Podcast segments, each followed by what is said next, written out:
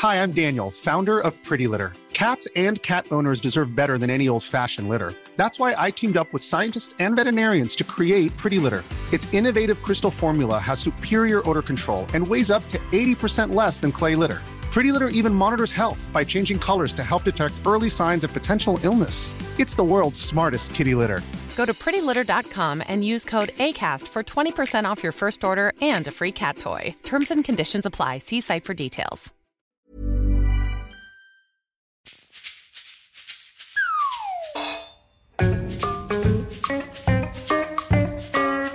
No sabemos cómo va a salir esto, Mindfactors. Está siendo la pregrabación más accidentada de la historia. Speed, ¿tú crees que esto se va a llegar a escuchar? No sé, estoy acojonadísimo, tío. Espero que no se caiga nada, que todo funcione, porque llevamos un buen rato ya probando Sí. esto. Llevamos como 20 minutos intentando grabar. Suena mal, nos caemos de la, co- de la conexión. Sergio, ¿estás ahí? Sí, sigo aquí. Está ahí. Eh, Jesús, ¿estás ahí?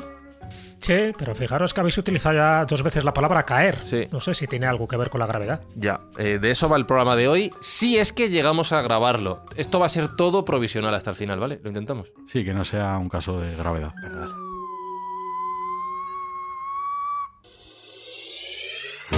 Buscamos los límites de la ciencia, el futuro de la tecnología, el alcance de la mente humana. Esto es Mindfacts. Bienvenidos a Mindfax, donde cada semana buscamos los límites de la ciencia, de la tecnología y de lo mal que se pueden portar los cacharros tecnológicos cuando tienes prisa, que es cuando más dan por saco. Además, todos a la vez.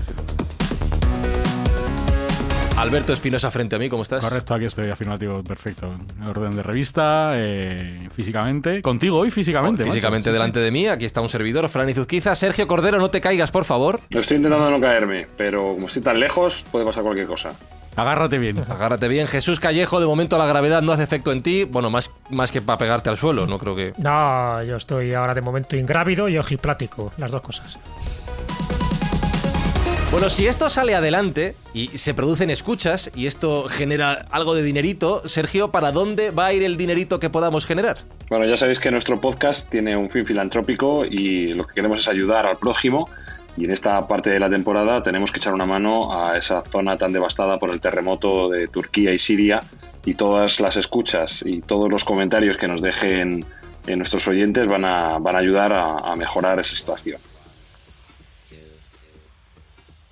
Pues si el sistema lo permite, si Dios quiere y la gravedad nos ayuda a ello, hoy en Mindfax hablamos de eso, de asuntos graves. Hi, I'm Daniel, founder of Pretty Litter. Cats and cat owners deserve better than any old fashioned litter. That's why I teamed up with scientists and veterinarians to create Pretty Litter. Its innovative crystal formula has superior odor control and weighs up to 80% less than clay litter. Pretty Litter even monitors health by changing colors to help detect early signs of potential illness. It's the world's smartest kitty litter. Go to prettylitter.com and use code ACAST for 20% off your first order and a free cat toy. Terms and conditions apply. See site for details.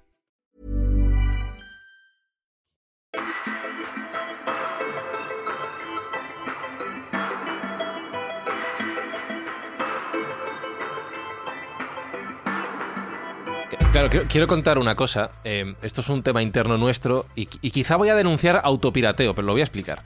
Voy a saludar a nuestro invitado que es Óscar Linares, es arquitecto, es doctor en arquitectura, también profesor del Departamento de Proyectos Arquitectónicos de la Universidad Politécnica de Cataluña. Hola Óscar, ¿cómo estás? Hola, buenas, ¿qué tal? Eh, ¿Puedes contarnos cómo llegas tú a Mindfacts? ¿Cuál ha sido el proceso hasta aparecer en los auriculares de nuestros oyentes? Bueno, yo soy desde hace mucho tiempo oyente de la escóbula incondicional. Ajá. Os sigo Ujú. muchísimo. Ese programa, ese programa filial que tenemos. Exacto.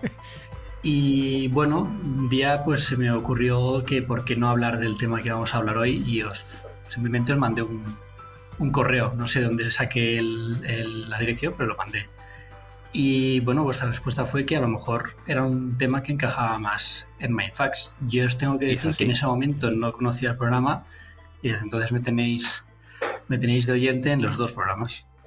Bueno, fenomenal, porque eso que hemos ganado en Mindfax, pero Jesús, esto es un claro caso de autopirateo. Nos hemos robado a nosotros Gracias a la franquicia de la escóbula, pues hemos llegado por fin al programa principal, a Mindfax, y entonces los caminos, muchas veces de Dios, son un poco, un poco retorcidos, pero has llegado al origen, ¿no? Y al origen es, pues, pues eso, hablar como solemos hablar nosotros, sin mucha gravedad y con cierto sentido del humor, de temas pues muy potentes. Y en este caso, qué mejor que tú para que hablaras de la gravedad. Como ves, una vez más se produce algo que yo suelo repetir con cierta frecuencia, y es que nada es casual, que todo obedece un propósito y aquel correo que tú pensabas que no tenía ningún tipo de trascendencia, ningún tipo de gravedad, que no te íbamos a contestar, bueno, pues eso, por distintos vericuetos, ahora mismo estás aquí con nosotros disfrutando de tu presencia y de tus conocimientos. Y aquí la pregunta que tengo que hacer, Óscar, es ¿por qué propones precisamente hablar de este asunto, hablar de la gravedad? ¿Qué, ¿Es algo que te gusta, que has investigado especialmente? ¿Qué, es lo que te lleva a mandarnos ese correo? Bueno, em, sí, efectivamente, la gravedad es una de las cuestiones que, que trataba de manera principal en mi tesis doctoral sobre arquitectura. Pero yo creo que lo importante en realidad Luego podemos explicar por qué para un arquitecto en concreto es, importante la gravedad, pero yo creo que una cosa importantísima es que la gravedad reviste toda nuestra existencia como seres humanos en el planeta, en el universo, la vida, las rocas, eh, todo. Entonces, en el fondo es una cuestión que es muy interesante porque la asumimos como un, sus fenómenos los asumimos desde muy pequeñitos como, hmm. como parte natural de nuestra existencia, pero llevamos tranquilamente 3.000 años intentando explicar qué es. Entonces, eh, bueno, ah, reviste muchísima, muchísimas mm, facetas de nuestra realidad, pero nos cuesta mucho al final explicar qué es, ¿no? Como esto lo hacemos fácil, Oscar. Esto, déjame un segundo que esto es pillo, lo explicamos fácilmente. ¿Qué, es la gravedad, Alberto Espinosa? Pero canónicamente. canónicamente. Bueno, es la fuerza que atrae a, que, que trae a, cuerpos entre cuerpos, ¿no? Por, por, por, cuestión de masa y de distancia. pero no estamos, estamos hablando de qué tipo de cuerpos. Cualquier, cualquier cuerpo, cualquier cuerpo. que tenga masa. Cualquier cuerpo que tenga masa. Vale. ¿Está bien definido, Oscar? ¿Hemos resumido 3.000 años de discusión en 5 segundos? Bueno, eh, se ha quedado a, unos 300 años, o 200 y Ah, ojo. Pero bueno, hemos ganado algo.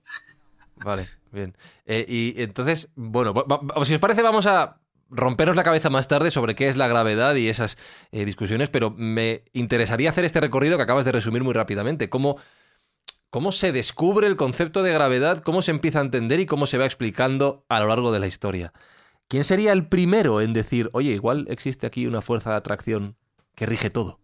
Bueno, a ver, en realidad, el primero que intenta explicar todo a través de lo que hoy en día identificamos como gravedad es Aristóteles. Pero hay una cosa muy curiosa y es que los griegos como tal nunca entendieron la gravedad como la entendemos nosotros. Ellos entendían pues lo que era el peso y lo que era la caída. entonces decían, bueno, pues cuando yo intento, una cosa pesa cuando impido que caiga. Entonces Aristóteles lo que hace es que explica a través de los cuatro elementos del universo para él, más, más el éter, pues el agua, la tierra, el fuego, y el aire intenta explicar toda la física a través de por qué las cosas tienden a, en este caso, a caer, ¿no?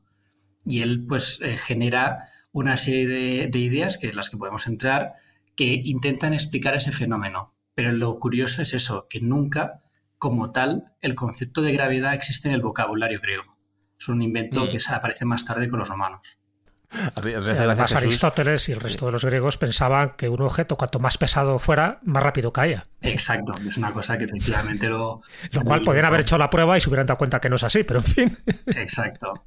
Es bastante curioso porque en el fondo ellos, o sea, la teoría de, Aristóteles, que sigue vigente al final hasta 1300 años después o 1500, o sea, que no es moco de pavo, básicamente lo que acaba diciendo es que él se imagina como un como un universo concéntrico, ¿no? Donde en el centro está la Tierra, luego está el agua, luego está el aire, luego está el fuego y el universo sería el éter, y asigna un peso a cada uno. entonces lo que dice es, bueno, pues si yo pongo tierra en el aire, lo normal es que vaya hacia abajo, hacia la Tierra. Y si enciendo fuego, lo normal es que el humo que está en la Tierra, eh, donde enciendo el fuego, vaya hacia arriba, ¿no? Hacia su lugar natural. Y con esta idea tan sencilla, él intenta explicar toda la física que él considera que tiene que explicar en ese momento, ¿no? Y es una idea mm, muy sencilla, que evidentemente tiene muchas limitaciones, pero que se acepta durante hasta el siglo XIII o XIV. Básicamente hasta que Galileo Galilei, como bien apuntabas Jesús, empieza a ponerle pegas porque hay cosas que no le encajan. Y se sube a la torre de Pisa y, ¿qué hace allí? ¿Hace alguna demostración? Bueno, claro, ahí lo que hace es eh, demuestra que las, los objetos pesan, perdón, caen a la misma velocidad con independencia de su peso, ¿no? Y eso es algo que no cuadraba, como bien tú decías, con, con, los, con las ideas aristotélicas. Hmm. Y luego nos falta, bueno, realmente este camino, ¿no? De, de descubrimiento de la gravedad, vamos a llamarlo así, es un camino de genios, porque acabas de citar a dos, Aristóteles, que evidentemente, pues prácticamente lo que decía él iba a misa, ¿no? O, iba al ágora, y, no se le discutía prácticamente nada hasta que llega Galileo, pero falta otro personaje, ¿no? En esta ecuación que es Newton, donde pone, pues es un poco la piedra angular para determinar lo que sería la, la ley de la gravitación, que por cierto, no sé si estamos hablando de una ley o de una teoría.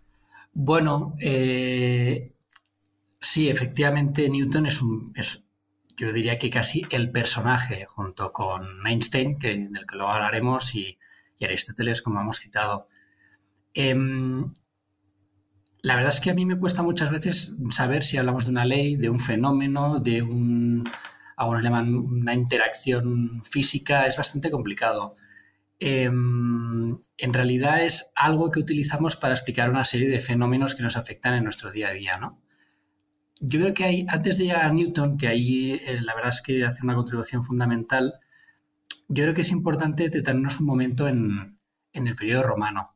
Como sabéis, em, los romanos lo que hacen en muchas mm, cuestiones culturales es suplantar o dar continuidad, pero a la romana, que era con, con un poquito menos de brillantez a muchas de las cuestiones del mundo helenístico, del mundo griego.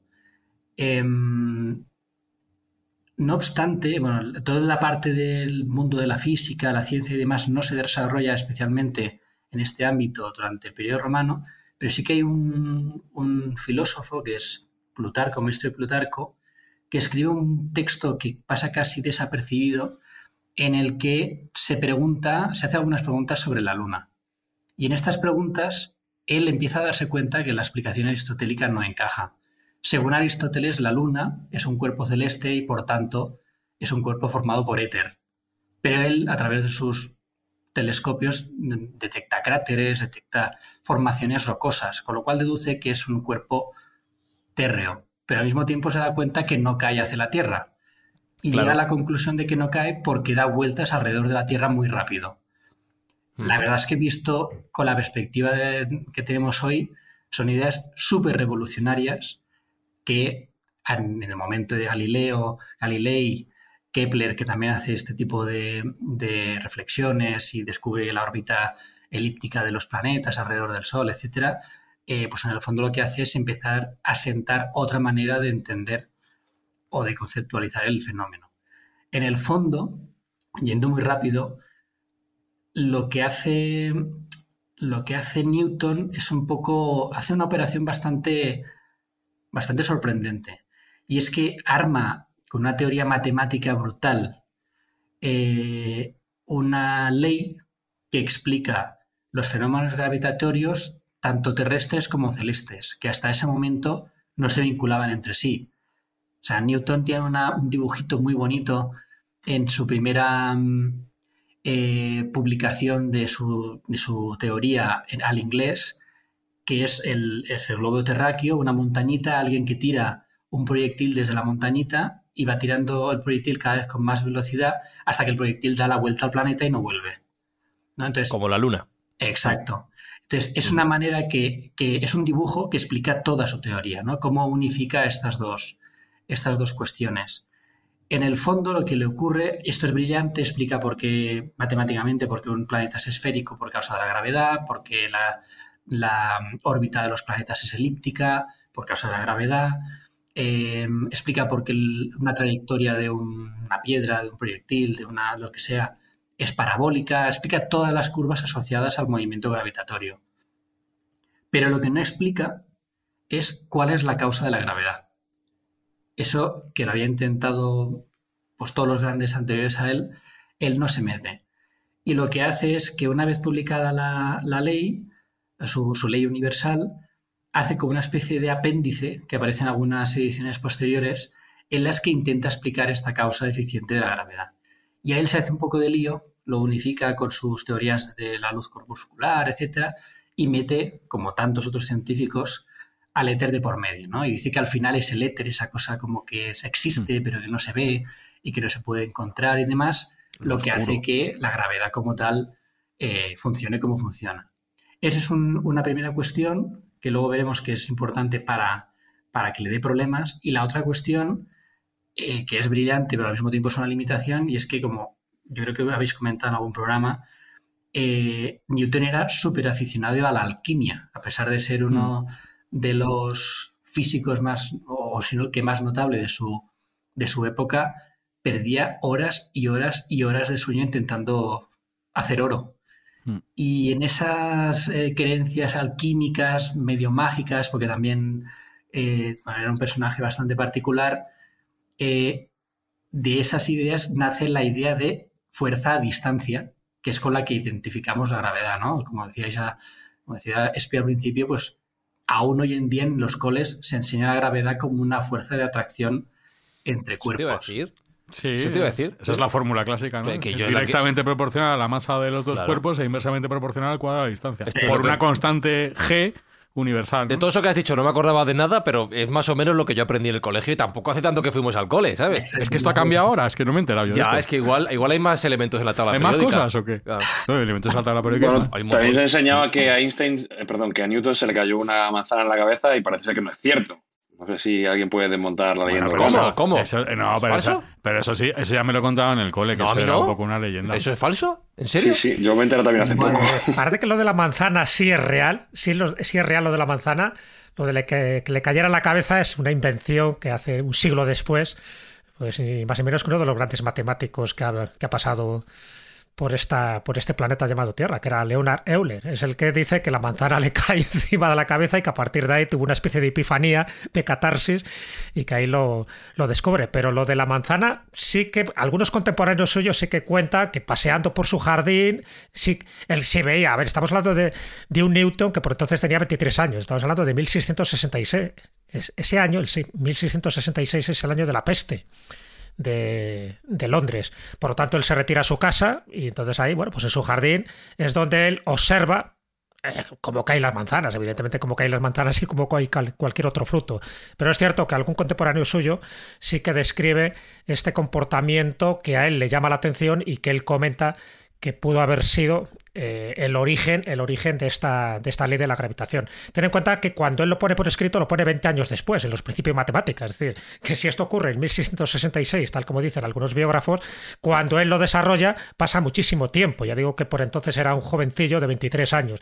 Pero sí es verdad que lo de la manzana parece que es cierto, tal como dicen, ya digo, coetáneos suyos, pero no es cierto que le cayera encima de la cabeza. a mí, me da pena. Claro, porque la leyenda siempre es que está durmiendo debajo de un manzano y está soñando y cuando le cae la manzana tiene la epifanía de la, de la ley. Pues eso lo inventa Leonard Euler, pues un matemático cachondo. Menudo sinvergüenza. pues sí, porque yo tenía la, yo me tenía en la cabeza que echando la siesta podías hacer grandes descubrimientos científicos. me estaba esforzando a tope, pero va, a haber que, estudiar. Ya ves. como eh, hemos dicho muchas veces, eh, si, no es Vero, es Ventrovato. Claro, claro, nos interesa. Eh, yo es lo que te decía, Oscar. Nosotros tenemos la sensación de que esa es la definición y la explicación de gravedad eh, pero ya nos has dicho que se ha quedado 300 años desfasada. sí, bueno, a ver, lo he dicho un poco provocadoramente, ¿eh? Pero, pero bueno, luego si os doy algún dato más de esto que comentaba Jesús de, Newton. A ver, efectivamente, Newton tuvo esas Seanus Mirabilis que le llaman, ¿no? En el 1666, que, que tuvo como varias ideas buenísimas que luego fue como construyendo a lo largo de su, de su trayectoria, pero es que Newton era un tío tan raro que tenía ideas buenísimas y le daba... Mm, no quería exponerlas en público en la sociedad en la que, en la que se encontraba, que era la Royal Society, por miedo a las críticas.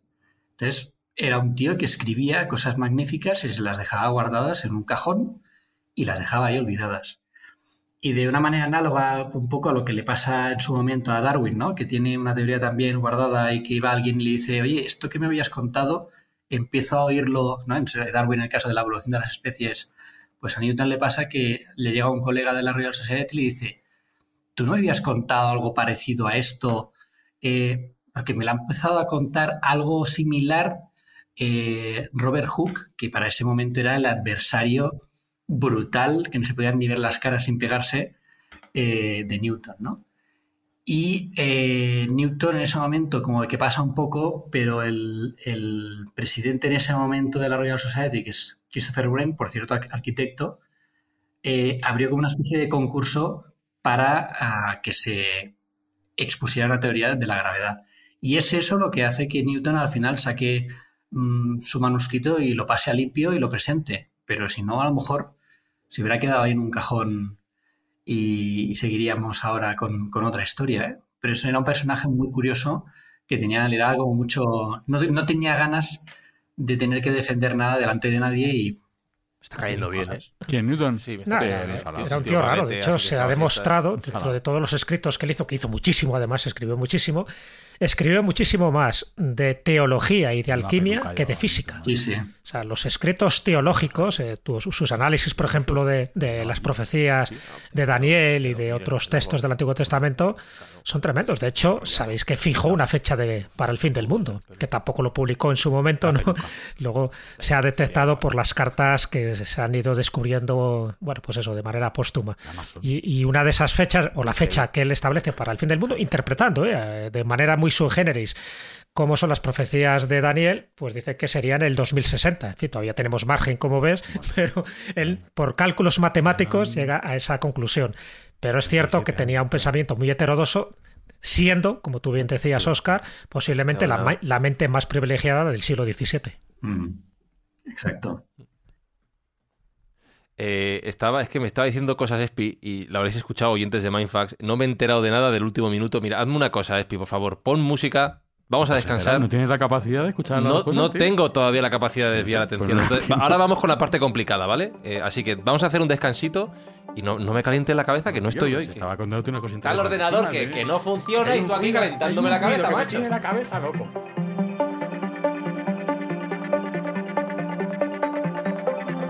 Vale, a ver. Quiero que sigamos avanzando hasta lo que entendemos ahora o lo que no entendemos ahora por, por gravedad, lo que ha ocurrido en estos tres últimos siglos y cómo ha evolucionado el concepto y esto estoy seguro que nos va a romper la cabeza. La gravedad no existe, que eso es lo que se dice ahora mismo, tío. O sea, no estáis en el puto mundo. ¿Pero qué dices? Eso es una parte del terraplanismo actual. No hay gravedad. No, existe. Por favor, que no, existe, tío. No, desví, no Ni Newton ni hostia. No, hay, no hay gravedad. ¿Qué has tomado hoy? ¿Qué has merendado? merendado todavía. Ah, será eso, será eso. Eh, ¿Hacia dónde hemos avanzado en este tiempo, Oscar? A ver, pues mira, pasan un par de cosas en el siglo XIX. Eh, no entraremos nada en el detalle, pero se, realizan un par de hallazgos eh, científicos relacionados con el fenómeno electromagnético que se explican sin necesidad de recurrir a lo que Newton necesitaba recurrir para explicar su ley universal. ¿no? concretamente, se explica el fenómeno electromagnético, electromagnético sin la necesidad de la idea de fuerza a distancia, imprescindible para Newton, lo cual ya como que levanta ciertas suspicacias y también a mediados del siglo XIX eh, se demuestra, hay un par de científicos que demuestran empíricamente, no vamos a decir ahora cómo, pero eh, sí que demuestran que el éter no existe, ¿no? dando por muerto al éter después de casi 3.000 años de existencia desde los griegos. Entonces, claro, pasa una cosa bastante curiosa y es que tenemos una ley que lo explica todo, que prácticamente es buenísima, pero que tiene un fundamento teórico muy, muy débil. Y esta situación se prolonga pues varias décadas, eh, aceptadas por la comunidad científica como una situación que no, a la que no encuentran solución, hasta que aparece el otro personaje fundamental que decíamos, que es Newton, ¿no? Ahí, perdón, Einstein. Einstein, pues, eh, en, cierto sentido es un personaje análogo a Newton, de otra manera, pero también tiene una vida personal um, más bien tirando a caótica. Em, también tiene un año en el que lo descubre todo y que, es el origen de, su, de todas sus aportaciones que ha sido ante toda su vida. Y, bueno, cuentan, no sé si es leyenda o es verdad, que, un día cayéndose de una escalera, me suena un poco raro, pero bueno, tiene su gracia, que cayéndose de una escalera se da cuenta que flotar tiene algo que ver con la gravedad. Y ahí empieza a darle vueltas. Tiene algo que ver con la gravedad. Exacto, ahí sí que nos revienta la cabeza. ¿eh? Hemos estado hablando de peso y de caída, pero ahora de flotación ya tiene, tiene mucho, mucho más tema. Flotar no flotaría mucho cayéndose de una escalera. No, se metió un buen. Pero claro, del golpe que se dio en la cabeza empezó a pensar estas cosas. Flotar no flotaría. Flotar. O sea, no caer, vale. Bueno, según él, lo, más, lo más sorprendente es que para Einstein caer es flotar libremente. Esa es la gran idea revolucionaria ah, que ahí sí que nos, digamos, nos, nos, hace un esguince mental y, Totalmente, sí. Es un y empezamos a estar como sorprendidos de lo que, de lo que comenta. Em, básicamente lo que expone sus ideas en, creo que es en 1917, después de, varios otros trabajos revolucionarios sobre la luz, la, relatividad restringida y demás, en un trabajo que titula La, relatividad general. Y en ese trabajo, eh, bueno, eh, expone un poquito también matemáticamente, pero sobre todo conceptualmente, expone un poco sus ideas. Básicamente, eh, intentando explicarlo de manera muy sencilla, para Newton la gravedad era una cuestión que pasaba con, en un espacio y un tiempo absolutos y con los que no interactuaba. En cambio, para Newton, el espacio y el tiempo en realidad se pueden entender como un continuo espacio temporal cuyas propiedades físicas se ven alteradas por la gravedad. Con lo cual, la gravedad no es una cuestión que pasa en un entorno absoluto, sino que interactúa con el entorno. De manera que al final acaba explicando o se acaba pudiendo explicar el movimiento de los planetas o la caída de un objeto o la forma esférica de un planeta a través de esta idea de que es la gravedad que se expresa cuando se producen grandes concentraciones de masa eh, la que modifica las cualidades del espacio o del espacio-tiempo. Joder, pues se dio una buena leche en la cabeza, ¿eh? Para pensar O sea, que la gravedad es una cosa continua, que está siempre ahí y, se, lo modifican los cuerpos en sí mismos con su masa. Bueno, en realidad lo que, lo que acaba diciendo Einstein es que la gravedad aparece como consecuencia de grandes concentraciones de masa. Hay grandes concentraciones de masa, esas grandes concentraciones de masa lo que hacen es deformar el espacio-tiempo de una manera curva que, bueno, ahora estaba pensando, como seguramente luego lo tocaremos el tema, eh, siempre me ha llamado mucho la atención que esta, estas dos ideas de la relatividad general en la película Interestelar las intentan explicar en tres minutos porque si no, no entiendes todas estas cuestiones. es nuestra Biblia. Qué película. Y, la y, la, partícula, el gravitón, esta mítica partícula que se supone que sería la asociada a la gravedad como todas las partículas que hay asociadas a otras fuerzas, eso ¿Existe? ¿Eso hay, teoría de eso? Bueno, yo creo que estamos en un momento un poco parecido al, del siglo XIX. Es decir, tenemos, pasa una cosa y es que tenemos una teoría de la, de la relatividad general que nos sirve para explicar muchas cosas y para explicarlas bien y que ha sido experimentalmente demostrada, pero al mismo tiempo, cuando en vez de ir a lo macroscópico vamos a lo microscópico, no funciona ahí funciona la teoría eh, cuántica, ¿no? que surge también a partir de hallazgos de, Einstein. Con lo cual tenemos dos teorías que conviven, pero que no son. Eh, que no son. Compatibles entre sí. Exacto, no son compatibles entre sí. Y ahora, pues, yo creo que estamos en un momento como de, ir haciendo hallazgos, eh, de ir haciendo incursiones puntuales a través de Stephen Hawking, pues su gran aportación es detectar que los agujeros negros, que son elementos muy pequeños en el espacio pero con muchísima masa, pues tiene la idea de que ahí tiene que haber algo que explique al mismo tiempo los dos, los dos ámbitos. Y, me da la sensación de que el gravitón, como otras teorías o, la idea de la gravedad cuántica, etcétera, pues son tentativas que, que hay para ir pasos más allá de una teoría que ya tiene más de 100 años el centenario de la teoría de la relatividad general pasó hace seis años. Con lo cual, bueno, hay avances, son muy importantes, pero aún nos está costando un poco despegarnos de ahí, ¿no? Todo parece que apunta a que, la, cuántica tiene mucho recorrido, pero no sirve de momento para explicar la gravedad. O sea, que hasta que, como en Interestelar metamos una sonda en un agujero negro no vamos a poder explicar. Exacto. Alguien nos lo explica utilizando la gravedad a través de una biblioteca o, no nos enteramos de la película. o nada, ¿no? entonces, lo, que es curioso, que es lo que comentabais antes, es que el propio Einstein dice que su teoría no invalida la teoría de Newton. Es como un caso ampliado. Es decir, la teoría de Newton sirve, vale, está explicada, es práctica, pero que con su, con su teoría lo que hace es explicar cosas que la teoría de Newton no podía explicar. Y lo que pasa es que la, trabazón teórica o conceptual es tan diferente que parece una teoría absolutamente empezada de cero desde otro punto eh, de vista, ¿no? Pero él mismo hace esa afirmación. Con lo cual de ahí que se entienda que aún se sigue explicando la gravedad newtoniana porque a nivel eh, de nuestro día a día sirve para Es más fácil. Es más fácil. Claro, más fácil. mi hijo, se la tengo que explicar de alguna manera. Hombre, que no, yo para entenderla. Jesús, a mí me ponen aquí a hablar de Einstein y de cosas de estas, que ahora hablaremos también del tiempo y otras cosas, y me revienta la cabeza.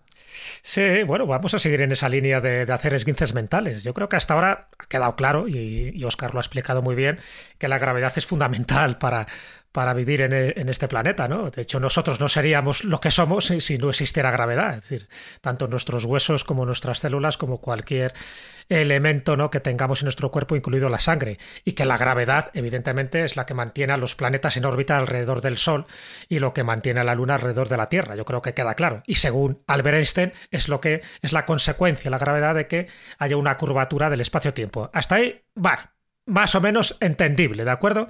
Pero un misterio. A ver, vamos al espacio y es cierto, como bien sabes, en fin, todas estas teorías astrofísicas lo que están demostrando es que en el espacio hay más atracción gravitacional entre las estrellas, por ejemplo, de la que debería tener de la que debería tener en función de la materia que nosotros conocemos. ¿De acuerdo? Cuando hablamos de la materia es de la materia ordinaria, la materia visible, o la materia bariónica, como se llama.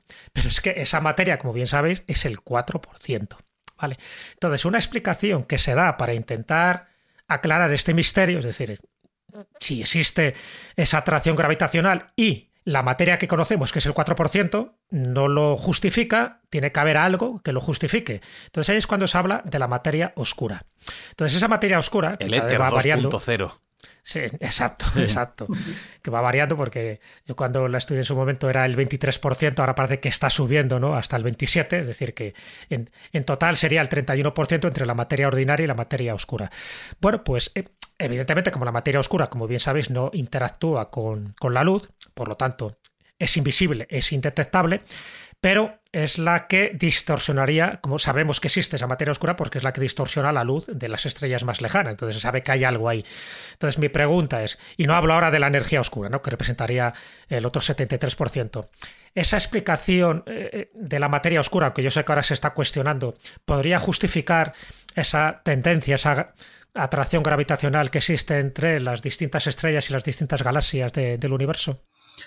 Pues la verdad es que no te lo sé responder, Jesús, porque os recuerdo que yo soy arquitecto, no físico. Mm. No, ya, pero, que en el fondo, claro, ya, ya, sí lo sé, por eso digo que vamos un paso más dentro de los esguinces mentales, evidentemente. pero que siempre me ha llamado la atención de que eso podría explicar lo que ahora mismo es inexplicable. Pero claro, ¿cómo explicas con la materia oscura que no sabemos exactamente lo que es la materia oscura? Claro, a mí me ha gustado mucho como, como Fran lo ha, lo, ha, lo ha resumido como Ether 2.0 Claro. Además, si te fijas, lo que, lo, que no sabemos lo que es siempre es oscuro. No lo puedes llevar de otra manera. Exacto, no, no pero sin, sin eh, poder estar o poder yo decir nada de si existe o no existe, pero sí que parece curioso que tengamos que recurrir a algo que, no, que es indetectable, que no se puede ver, que, la, que no le afecta a la luz, eh, para acabar explicando un fenómeno. En el fondo, efectivamente, es volver a un paso, algún paso atrás o parece que conceptualmente es volver algún paso atrás y en vez de llamarle fuerzas a distancia o llamarle éter o llamarle tendencias naturales, como llamaban los físicos griegos, pues, pues es otra manera de, tapar un hueco que no sabemos de momento tapar.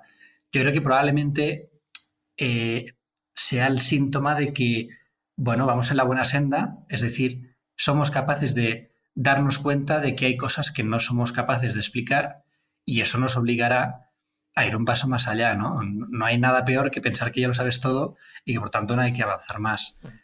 Probablemente mm. sea una posible explicación, eh, pero la verdad es que no tengo ni idea. Por eso decía antes, a mí en mi tesis me pasó que yo hablaba, quería analizar cómo la gravedad y también la luz afectaban a, a la arquitectura y me di cuenta que no era capaz en ningún libro de encontrar una respuesta de la gravedad es o la luz es. Y en el fondo, lo bonito del tema es que es una, es una respuesta continuamente abierta. O sea, yo creo que hasta que sigamos como especie, seguiremos intentando descifrar lo que significa, ¿no? Con lo cual, pues ahora llegamos a la foto de ahora. Pero si el programa lo hiciéramos dentro de 200 años, añadiríamos seguro algún capítulo que invalidaría lo que dijo Einstein o que mm, seguro, con toda seguridad.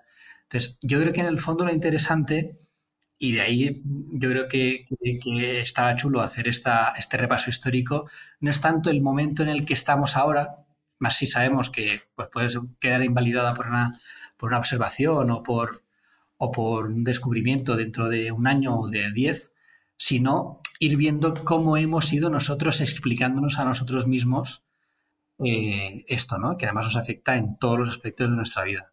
Hmm, de hecho, em, hay una pregunta derivada del último que habéis hablado que es interesante, que es que, claro, en el espacio no hay gravedad, ¿no? Tú si sales ahí a pasearte por el espacio, estás flotando libremente como Einstein cayendo por las escaleras. Ahí, ¡ah, estoy flotando! Bueno, si te acercas a, Júpiter... o, al, agujero negro. Pero si yo, estoy, si yo estoy en un sitio que sea todo, todo campo... Si es todo, espacio... Todo campo, todo, espacio, ahí no hay gravedad, ¿no, Oscar? No... Bueno, ese, eso yo creo que es uno de los, de los grandes equívocos que, que, existen. En realidad, como explicaba antes Jesús sí que hay gravedad. Lo que pasa es que esa gravedad no se identifica con el fenómeno del peso, sino con el de la caída. A, ver, espérate, espérate, a ver, a ver, repite. Sí, sí, es complicado. Ya Jesús por detrás déjame, volver un momento a Aristóteles. Aristóteles no habla de gravedad. ¡Ostras! Vale. vale, muy, muy rápido. Aristóteles no, no hablaba de la gravedad, hablaba de peso y caída, que eran las manifestaciones que nosotros en nuestro día a día detectamos como, como gravedad. Y por tanto, cuando cambiamos y salimos de nuestro entorno natural, que es la Tierra, que es nuestro planeta, seguimos esperando que ese mismo fenómeno se produzca a través de esas dos manifestaciones. Lo que ocurre es que en el espacio exterior el peso no llega a producirse nunca porque siempre estamos en caída libre, que es lo que decía Einstein, es decir, en flotación. Con lo cual sí que hay gravedad. Y esa gravedad, como explicaba antes apuntaba antes eh, Jesús, pues deforma el espacio-tiempo y es lo que explica por qué un planeta que se mueve en línea recta en realidad va girando alrededor de otro, del Sol, porque el Sol curva todo el espacio-tiempo y hace que esa línea recta en realidad se convierta en una curva. Eso es la gravedad, no es el peso. Entonces, esa es, el, peso es un, el, peso es un, el peso es un constructo. Exacto. Es como el peso, se mide en el peso se mide en newtons no en kilos. Me estás mirando muy fijamente, estoy intentando procesar todo esto, por favor. Eso se mide en newtons. No me mires tan gravemente, el peso, es el resultado de esa fuerza. es, un, constructo realmente. Totalmente. otro, mito otro mito entonces que podemos descartar, eh, al igual que el de la manzana en la cabeza, es que no existe el concepto de gravedad cero.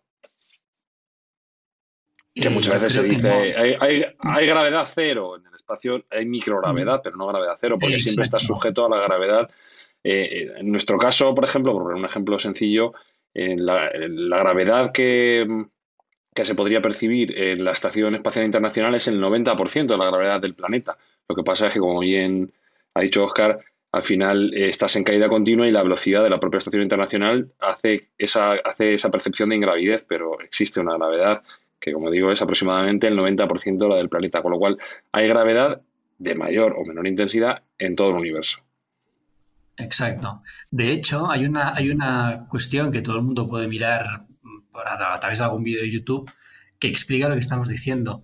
Eh, hay, hay, gente que paga o, escenas de películas que se ruedan en caída libre dentro de un avión.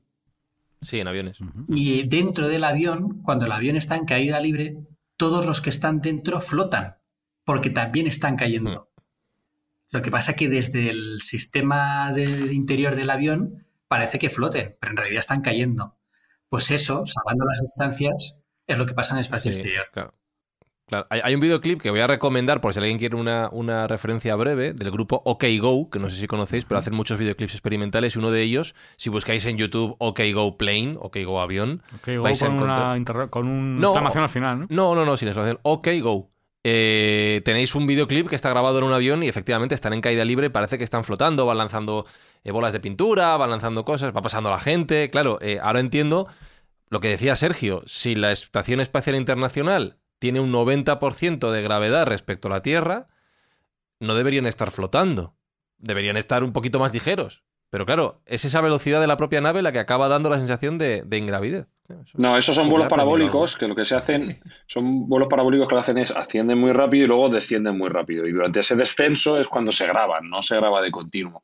¿Vale? Aunque a ti te parezca que mm. sí. OkGo es un grupo que los vídeos son muy molones todos, todos los vídeos son muy chulos. Me acuerdo aquel que tenía también con, máquinas de correr, que bailaban en las máquinas de correr, y otros que tenían eh, con fichas de dominó. Bueno, muy chulos los vídeos. Este probablemente, yo no lo he visto, pues seguramente que sea también alucinante. Y se graba, como digo, en este tipo de vuelos parabólicos, en los cuales se ha grabado muchísimo cine. Y bueno, pues hoy están casi al alcance de cualquiera, que por el importe que vale el vuelo, que no es poco, Quiero recordar que la última vez que, lo leí eran como 10.000 dólares el vuelo, eh, pero te permite estar en esa situación de ingravidez durante un par de minutos. O sea que debe ser una experiencia muy, muy chula. Hmm.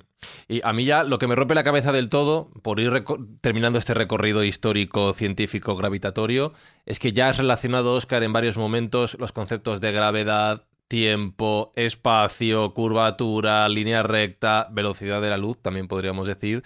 Claro, ahí ya mm, ¿Cómo explicas esto en las clases que hemos dicho antes de ciencias naturales? ¿Qué es la gravedad? Y entonces, claro, sabes, todo el chorro aquí, ¡rom! Es todo esto. Y ese es el verdadero esguince mental. No sabemos lo que es y a lo que afecta la gravedad.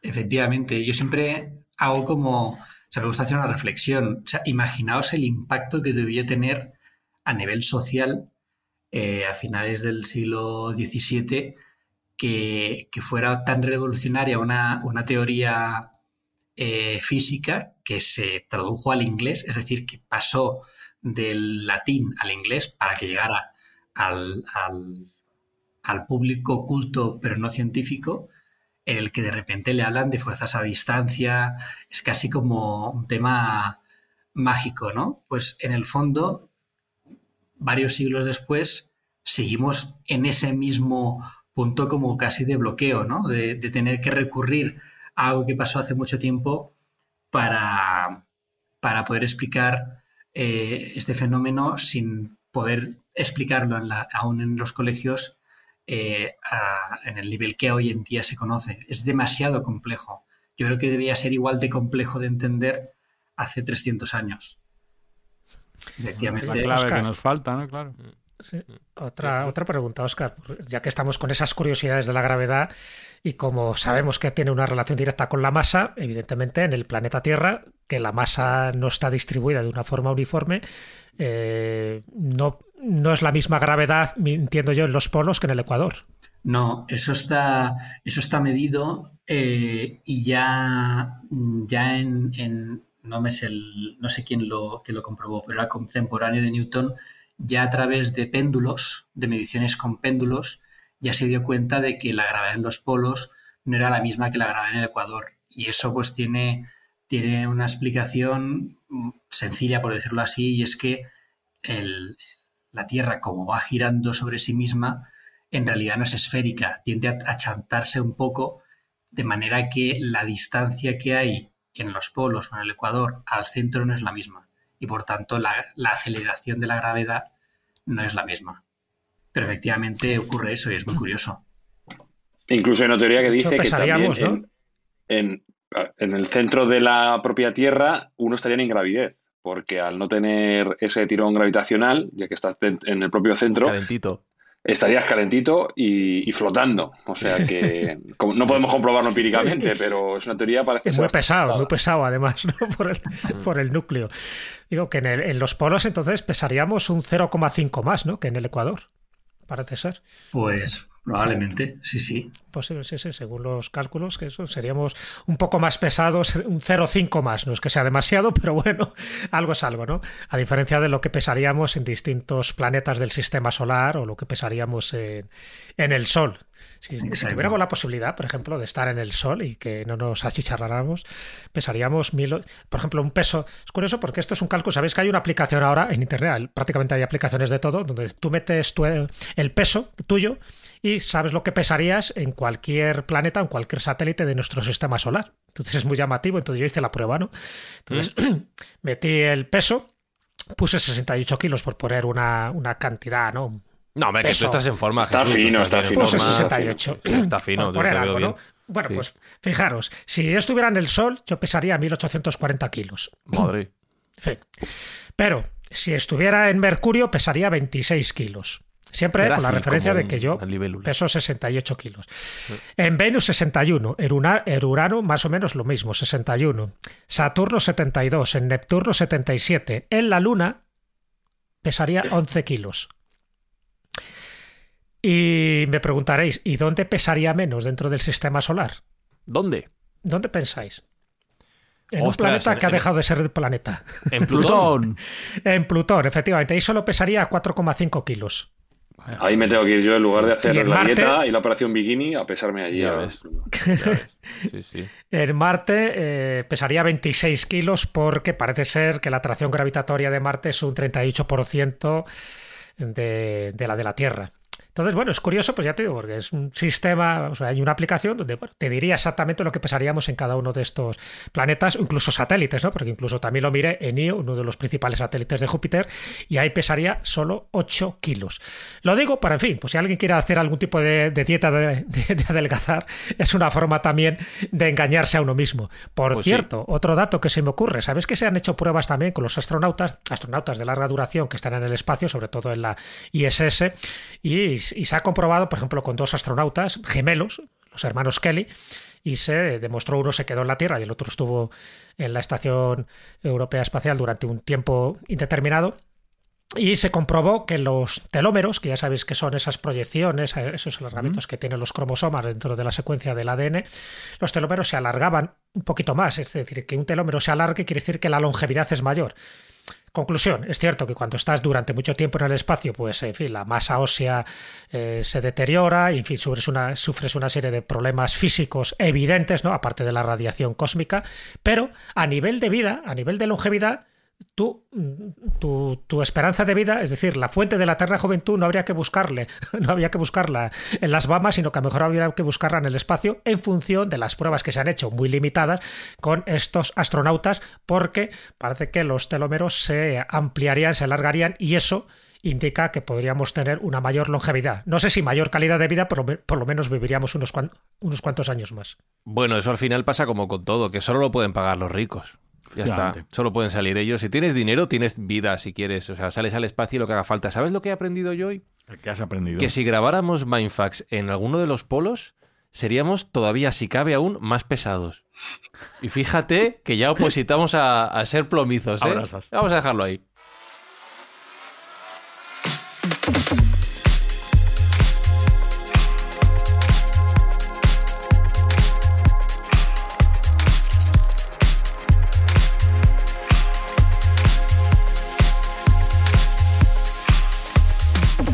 Y hablando de pesadez y, de, plomizos, como aquí en Mindfax tendemos a enrollarnos, tenemos un montón de cosas más que hablar sobre la gravedad. Entonces, Oscar, no sé qué te parece, esto es un atraco a mano armada improvisado, si, si podemos hacer una segunda parte la semana que viene contigo.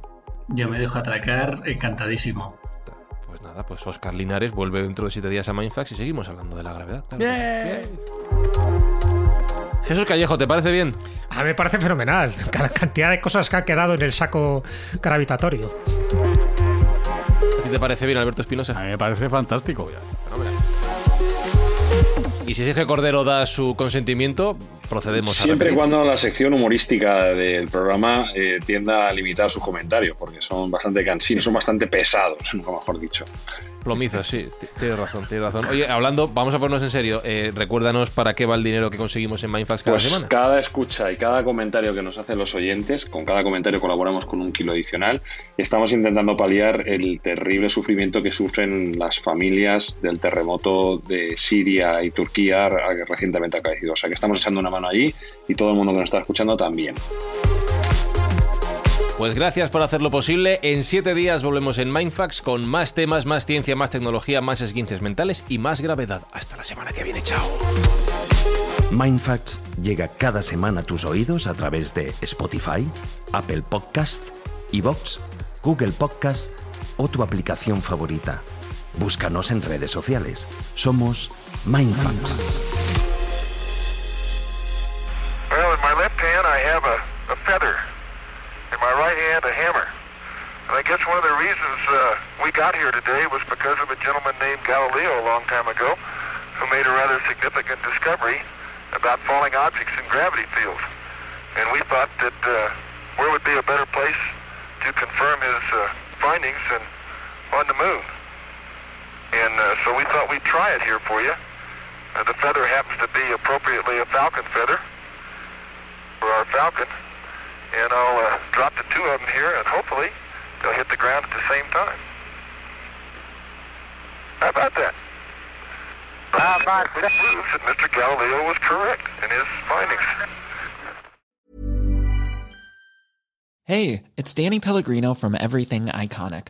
Ready to upgrade your style game without blowing your budget? Check out Quince. They've got all the good stuff shirts and polos, activewear, and fine leather goods, all at 50 to 80% less than other high end brands.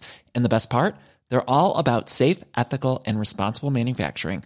Get that luxury vibe without the luxury price tag. Hit up quince.com slash upgrade for free shipping and 365 day returns on your next order. That's quince.com slash upgrade.